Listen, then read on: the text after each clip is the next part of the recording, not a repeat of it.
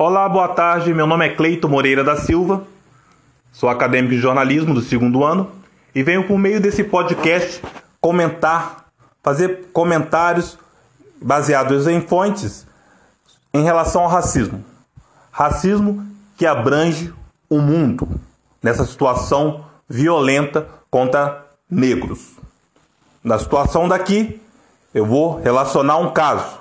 Um caso do adolescente João Pedro, que foi morto numa operação de intensificação policial no complexo do Salgueiro, em São Gonçalo, Rio de Janeiro, região metropolitana. Pedro de Matos, 14 anos, morreu durante essa operação, onde policiais, atrás de bandidos, entrou dentro de sua residência e atiraram 75 tiros em cima da casa onde esse menino estava. E ele levou um tiro na barriga. Nessa situação, ele levou um tiro na barriga, os policiais pegaram essa criança, né, que é de 14 anos, uma criança, e levaram para a base policial, onde lá colocaram o menino no ML e ligaram para os pais para avisar que, que essa criança estava morta, porém no ML. Os pais, numa situação dessa, procurou no ML de São Gonçalo, no ML na Redondeza e não achou o corpo dessa criança, que demorou três dias para encontrar o corpo dessa criança.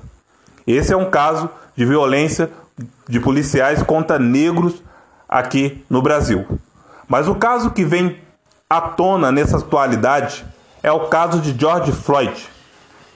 George Floyd, que é um homem negro de 46 anos, que nascido em Houston, nos Estados Unidos, se dedicava ao futebol, ao basquete e vivia no cenário do hip hop, onde era muito conhecido. George Floyd, para viver uma nova vida, mudou para Minneapolis, no centro da, da, da zona metropolitana de Minneapolis, que é o estado de Minnesota, e por lá arrumou um emprego de segurança, onde trabalhava no Conga Latin Bistro. No dia 26 de maio de 2020, Daniela Freise, que foi a autora que filmou a situação dessa ação policial que levou à morte de George Floyd, ela estava passando e quando ela visualizou a situação, George Floyd estava no chão, pressionado pelo joelho do policial branco. Policial branco que levava o nome de Calvin. Vamos dar uma olhada aqui. De 44 anos. Com ele tinha mais dois policiais que não fizeram nada, que apenas só olharam a situação e tentaram esconder a situação dessa ação para as pessoas não estar visualizando. Esse vídeo mobilizou o mundo inteiro, onde pessoas estão assim revoltadas. O policial dessa ação, o nome dele, na correção, é Derek Calvin, policial de 44 anos. Ele mobilizou, mobilizou George Floyd no chão com seu joelho, pressionando o pescoço e cabeça para o solo, onde várias vezes por reclamação George Floyd falava que não conseguia respirar e as pessoas apavoradas sem o que sem saber o que fazer na rua.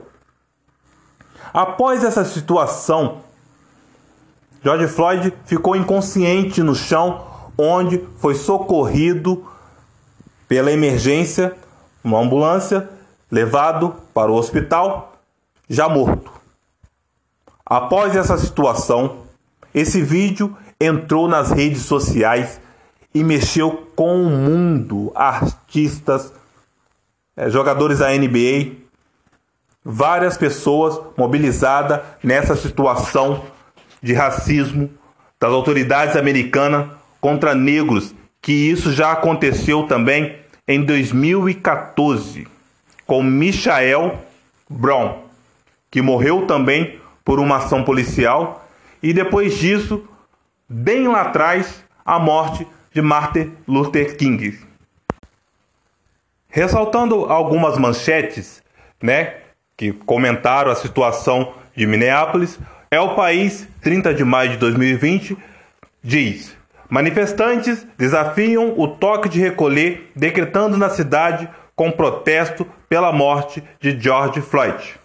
O policial manteve o pescoço do homem negro norte-americano contra o solo durante 8 minutos, 8, 8 minutos e 42 segundos.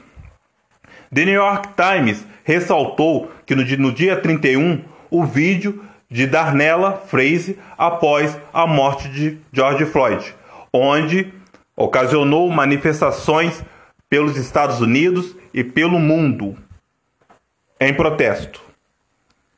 Também na G1.com, ressaltando a autópsia de autópsia que é recomendada pela família de George Floyd concluiu que realmente George Floyd morreu por asfixia.